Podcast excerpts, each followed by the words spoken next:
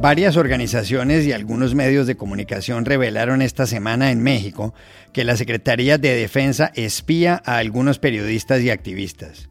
¿Qué implica eso?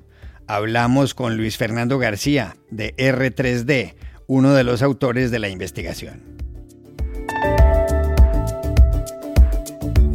Falta solamente un mes para las elecciones de medio término en Estados Unidos, donde se renuevan la Cámara de Representantes y parte del Senado. Muy presente en la campaña está Donald Trump. ¿De qué forma? Dori Toribio nos lo cuenta más adelante.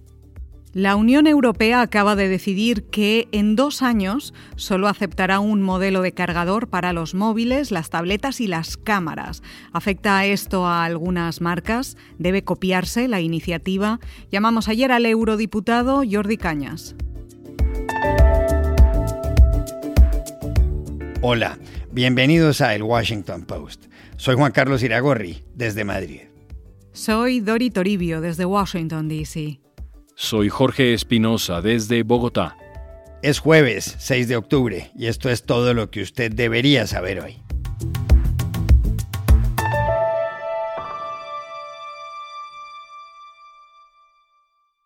Una investigación periodística publicada el domingo ha cuestionado seriamente a la Secretaría de la Defensa Nacional de México, la Sedena según la investigación, ese organismo compró el famoso programa Pegasus para espiar a periodistas y activistas críticos. El activista es Raimundo Ramos Vázquez, que desde hace 20 años documenta violaciones de derechos humanos en el estado de Tamaulipas. Los periodistas son Ricardo Rafael, colaborador de Post Opinión, y otro que trabaja en Animal Político y cuyo nombre no se ha revelado. La investigación fue realizada por varias organizaciones, R3D, Red en Defensa de los Derechos Digitales, Animal Político, Artículo 19, Aristegui Noticias y la revista Proceso. Según ella, la Secretaría de Defensa compró el software Pegasus en junio de 2019. La venta del programa estuvo a cargo de la comercializadora Ansua, representante en México del NSO Group, una empresa israelí fundada en 2010 cuyo software, según dice, solo está disponible para gobiernos y entidades oficiales. Pegasus infecta los teléfonos, accede a los contactos, a los mensajes, los correos electrónicos y las fotos.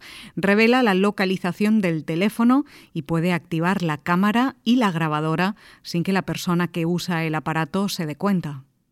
El espionaje a los teléfonos de los periodistas y el activista fue descubierto por The Citizen Lab del Monk School of Global Affairs o Escuela Monk de Asuntos Globales de la Universidad de Toronto. No es la primera vez que se habla de Pegasus en México. En el gobierno anterior, el de Enrique Peña Nieto, se utilizó según diversos estudios.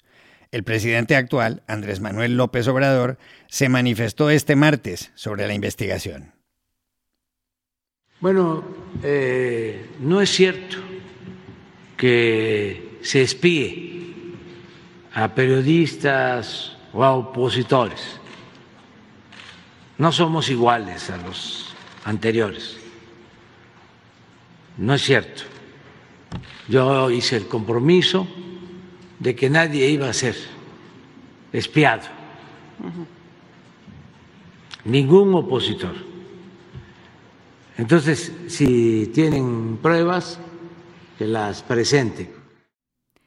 ¿Aclaró las cosas López Obrador con sus declaraciones? Se lo preguntamos ayer en Ciudad de México a Luis Fernando García, director de R3D. No, por supuesto que no. Ninguna de las evidencias y hallazgos con las que hemos sustentado el informe de Ejército Espía ha sido desvirtuada ni por el gobierno ni por la Secretaría de la Defensa. En primer lugar, el informe forense que hizo Citizen Lab de la Universidad de Toronto, con el que se demuestra que fueron infectados con Pegasus dos periodistas y una persona defensora de derechos humanos que, llevan a cabo actividades relacionadas con violaciones a derechos humanos del ejército, no ha sido desvirtuado en ninguna manera. En segundo lugar, está demostrado que la Sedena realizó un contrato con una empresa llamada Ansua, que es una empresa que fue designada por NSO Group para ser la representante exclusiva de esta empresa para vender sus productos a la Sedena. Hay que recordar que NSO Group solo vende gobiernos, algo que ha afirmado ante eh, cortes de Estados Unidos, ante el Parlamento Europeo, bajo juramento, y también que esta empresa Ansua es parte, y está demostrado que es parte de un entramado de empresas, muchas de ellas fantasma, que le vendió Pegasus al gobierno de Peña Nieto, el gobierno anterior de México. También está demostrado, además de que este contrato existe, que la Sedena en diversas ocasiones mintió y ocultó la existencia de este contrato. Hemos aportado documentos que demuestran que nos negó información a nosotros cuando se lo pedimos vía la ley de transparencia, pero también le mintió a la Fiscalía General de la República cuando se lo requirió dentro de una investigación sobre el espionaje con Pegasus del gobierno anterior. Esto es un delito, además. Y finalmente, a partir de un, correo que fue filtrado recientemente, también conocemos que la auditoría le pidió esta información a la Sedena y la Sedena negó el acceso a esa información.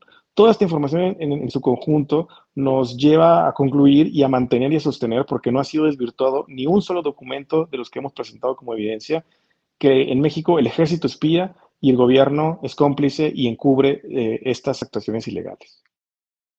También le preguntamos a Luis Fernando García qué significa que la Secretaría de la Defensa esté utilizando Pegasus.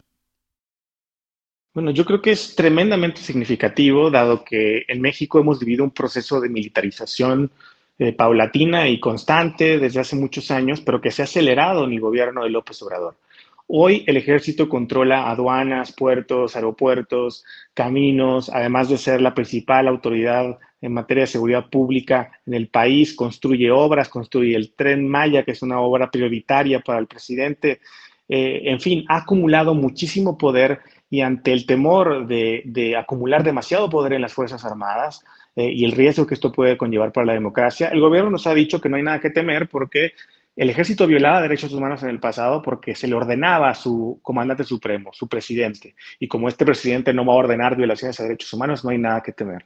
Pero este caso de espionaje militar eh, a periodistas y personas defensoras de derechos humanos nos revela que esa tesis es falsa que o el presidente ordenó o tenía conocimiento de que el ejército espiaba a periodistas y, defensores de derechos humanos, o el ejército lo hace a espaldas del presidente, desobedeciendo sus órdenes directas, y eso pues destruye la tesis con la que han tratado de avanzar esta eh, militarización eh, de la vida pública en México. Y con este poder que ejerce eh, el ejército, en donde inclusive parece estar doblando a las instituciones, al Congreso, a la Fiscalía y hasta el propio presidente, pues las perspectivas para la democracia mexicana son bastante ominosas.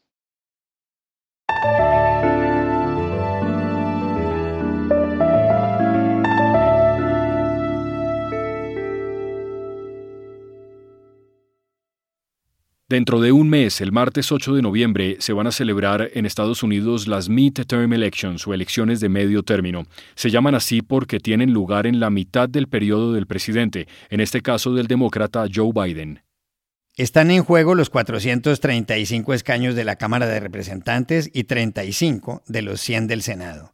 En la Cámara, los demócratas tienen una mayoría leve, en el Senado cuentan con 50 curules, igual que los republicanos que están en la oposición. Pero el voto de desempate es el de la vicepresidenta Kamala Harris, que es demócrata. Este año también habrá elecciones para las gobernaciones de 36 estados, así como distintos comicios locales. Pero en esta campaña, Iragorri, se habla mucho de una persona, Donald Trump, el expresidente. Así es. Dori, por eso la pregunta es la siguiente. ¿Realmente cuánto influye, qué peso tiene Donald Trump en estas midterm elections?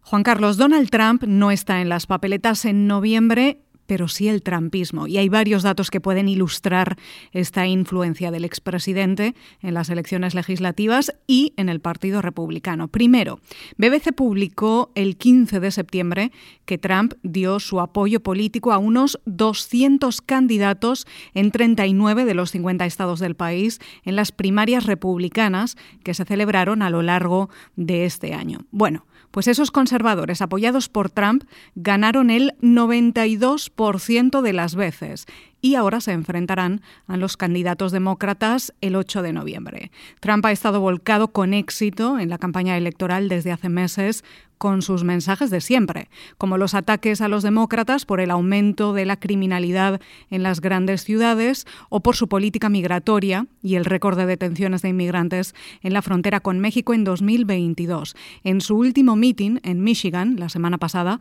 Trump aseguró que lo primero que tienen que hacer los republicanos, si consiguen ganar las mayorías en el Congreso, es detener la invasión de la frontera sur. Estamos siendo invadidos, dijo Trump. Job number one for a Republican Congress is to stop the invasion of our southern border. It's an invasion. We're being invaded. Trump también suele repetir en sus mítines sus falsas acusaciones de que hubo fraude en los comicios de 2020 y mensajes similares para poner en duda el sistema electoral estadounidense. No creo que volvamos a tener unas elecciones justas nunca más, dijo en Michigan. and I don't believe, I don't believe we'll ever have a fair election again. I don't believe it.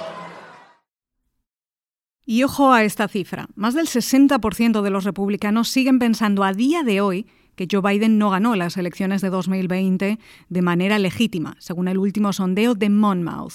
Y Trump suele cargar contra los conservadores en Washington que no le apoyan en esto. Lo que me lleva a otro dato importante. En 2021 hubo 10 congresistas republicanos que votaron a favor del impeachment o la destitución de Trump en el juicio político que se abrió en su contra en la Cámara de Representantes una semana después del asalto al Capitolio el 6 de enero. Bueno, pues de esos 10, cuatro se retiraron y no se presentan a la reelección en estas elecciones, otros cuatro perdieron en las primarias republicanas este verano y solo dos ganaron, demostrando que los conservadores que levantan la voz contra Trump suelen tenerlo difícil después. La gran pregunta aquí ahora es si los republicanos que han recibido el apoyo de Trump desde 2022, que recordamos suelen tener perfiles ideológicos extremos y muchos de ellos apoyan diferentes teorías de la conspiración, pueden ganar en unas elecciones legislativas nacionales, porque una cosa es ganar en unas primarias en las que solo votan los republicanos, pero otra es hacerlo cuando están convocados a las urnas 250 millones de estadounidenses. Dori, ¿se sabe ya a ciencia cierta si Trump va a ser candidato en las elecciones de 2024? Bueno, Trump ha sugerido muchas veces que va a presentarse a las elecciones presidenciales de 2024 y que la pregunta es ¿cuándo? Kellyanne Conway, que fue asesora del expresidente en la Casa Blanca y que sigue estando en su entorno más cercano, dijo el fin de semana en CBS News que Trump está siendo una de las figuras políticas más activas en estas midterms, que quiere recuperar su antiguo trabajo en el despacho oval y que va a anunciarlo antes de que termine este año. Well, he would like to, and he's as active as anybody in these midterm elections. But the time, but the timing. The timing. You said I think before the end of this year. Conway dijo que ha aconsejado a Trump que espere a que pase el 8 de noviembre para que los republicanos se centren ahora en las elecciones legislativas y en recuperar al menos la mayoría en la Cámara de Representantes, algo que los conservadores creen que es posible si se enfocan sobre todo en el mensaje económico y la subida de la inflación durante la administración de Joe Biden. Además, Trump en este momento tiene muchos problemas legales pendientes, entre ellos el Departamento de Justicia está investigando su papel en el asalto al Capitolio y su potencial manejo criminal de documentos clasificados del gobierno después de que el FBI encontrara en su residencia de Florida más de 11.000 archivos el pasado 8 de agosto, un asunto que, por cierto, Trump acaba de llevar ante la Corte Suprema. Esto, por un lado, ha movilizado y energizado al núcleo duro de seguidores de Trump que le defienden visceralmente de lo que consideran es una caza de brujas, pero esos no son todos los republicanos. Según la última encuesta de ABC News y de este periódico The Washington Post, un 47% de los conservadores quieren que Trump sea el candidato presidencial del partido en 2024, frente a un 46% que prefieren que sea otra persona.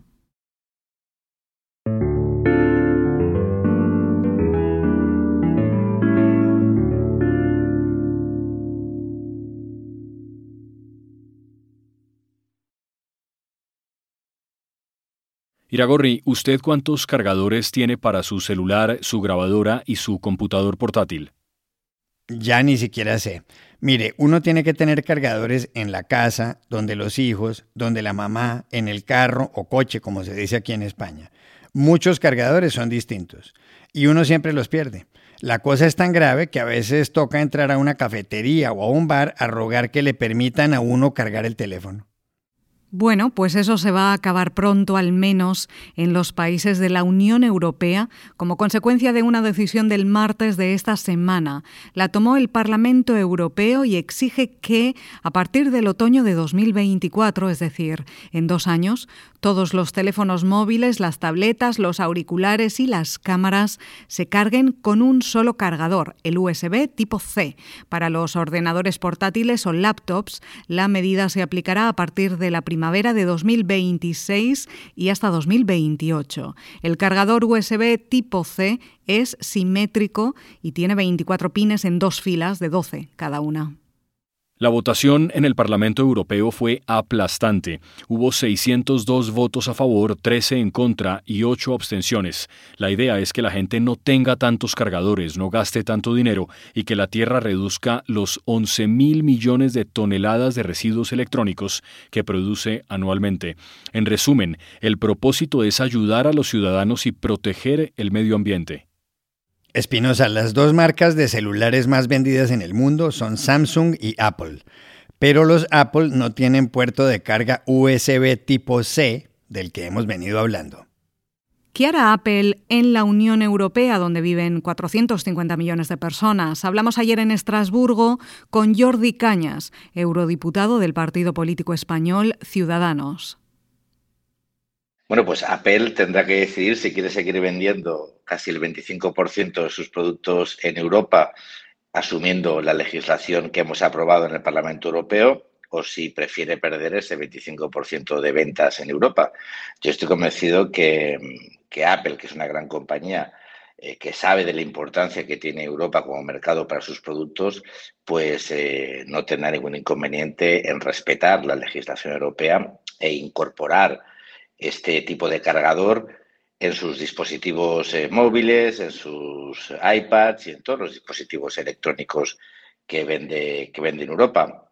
Yo creo que cualquier compañía va a acabar eh, por respetar o respetando lo que la Unión Europea ha aprobado, porque la Unión Europea es un mercado muy relevante para todas sus ventas, y después porque la Unión Europea, si estas compañías eh, no se someten a la legislación europea, pues probablemente pues evitará que se vendan sus productos en el mercado europeo.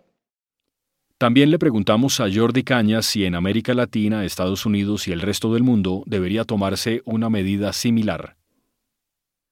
Bueno, los europeos no tenemos que decir a los ciudadanos del resto del mundo o a los países del resto del mundo qué deben hacer. Lo que sí que es cierto es que si algo nos une al conjunto de los eh, ciudadanos de este planeta es que casi todos disponemos de un teléfono móvil y que todos sabemos del lío que significa tener múltiples cargadores para la cantidad de dispositivos electrónicos que tenemos. Todos tenemos seguro un cajón lleno de cables, llenos de conectores eh, y los guardamos por si acaso.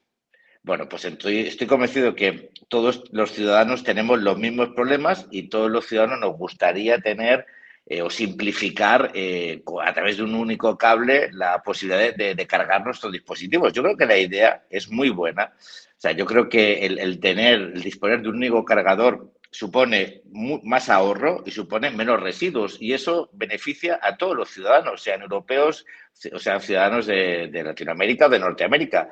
Yo creo que eh, Europa, una vez más, se avanza a la hora de legislar, Hemos puesto a los ciudadanos en el centro de la decisión política, hemos velado por sus intereses, les hemos intentado simplificar, en este caso, la vida y lo que buscamos es racionalidad. No puede ser que cada dispositivo tenga una conexión diferente o un cargador diferente, porque eso va en detrimento, en el fondo, de los consumidores y el conjunto de los ciudadanos. Por lo tanto, a mí me gustaría y espero que esta norma, que creo que es racional, que simplifica, que ayuda, eh, que es buena para los ciudadanos, que es buena para el medio ambiente, que es buena para el ahorro, pues puede ser, eh, no sé si copiada, pero sí eh, pues utilizada para que, espero que en los próximos años podamos decir que en el conjunto del mundo hay, un único cargador que nos sirve para todos y que si ah, en cualquier momento pedimos a alguien que nos deje un cargador para cargar cualquier dispositivo, estemos donde estemos, nos sirve el mismo.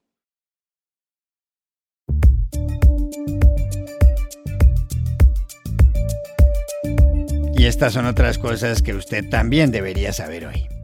Estados Unidos planea aliviar algunas sanciones que le ha impuesto al gobierno de Nicolás Maduro y permitir a la petrolera Chevron reanudar sus operaciones en Venezuela, según publicó ayer el diario The Wall Street Journal. A cambio, Maduro tendría que retomar las conversaciones con la oposición venezolana sobre la necesidad de celebrar unas elecciones presidenciales libres y justas en 2024. Las fuentes citadas por el artículo advierten que el acuerdo podría fracasar si Caracas no acepta estas condiciones.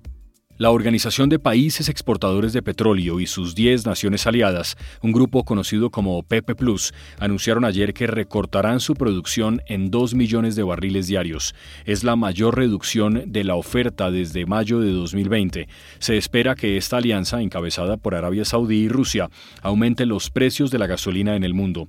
La Casa Blanca acusó ayer a la OPEP Plus, que agrupa a los países responsables del 60% de la producción de petróleo, de alinearse con Rusia. En Irán siguen las protestas por la muerte el 16 de septiembre de Magda Amini, una mujer de 22 años que fue detenida por la policía de la moral por no llevar su cabeza cubierta. Las manifestaciones se han extendido por el país y en las últimas horas han circulado vídeos de estudiantes quitándose sus velos y desafiando a las autoridades religiosas de la República Islámica. Aunque por los cortes del servicio de Internet no ha sido fácil comunicarse con el exterior, las imágenes están llegando a todo el mundo. El mejor bar del mundo está en Barcelona y se llama Paradiso. El ranking lo publicó ayer The World's 50 Best Bars 2022. La mayoría de los 650 expertos votaron por el local barcelonés del barrio de El Born, con unos cócteles de locura preparados por Giacomo Gianotti. El segundo lugar fue para el londinense Tire Plus Elementary y el tercero para Sips, también de la capital catalana. En los 14 años que lleva la lista solo habían ocupado el primer puesto sitios de Nueva York o Londres. Y aquí termina el episodio de hoy de El Washington Post, El Guapo. En la producción estuvo John F. Burnett. Por favor, cuídense mucho. Y pueden suscribirse a nuestro podcast en nuestro sitio web, elwashingtonpost.com, seguirnos en nuestra cuenta de Twitter, arroba el post, y también nos encontrarán en Facebook, buscando el Post Podcast. Chao, hasta la próxima.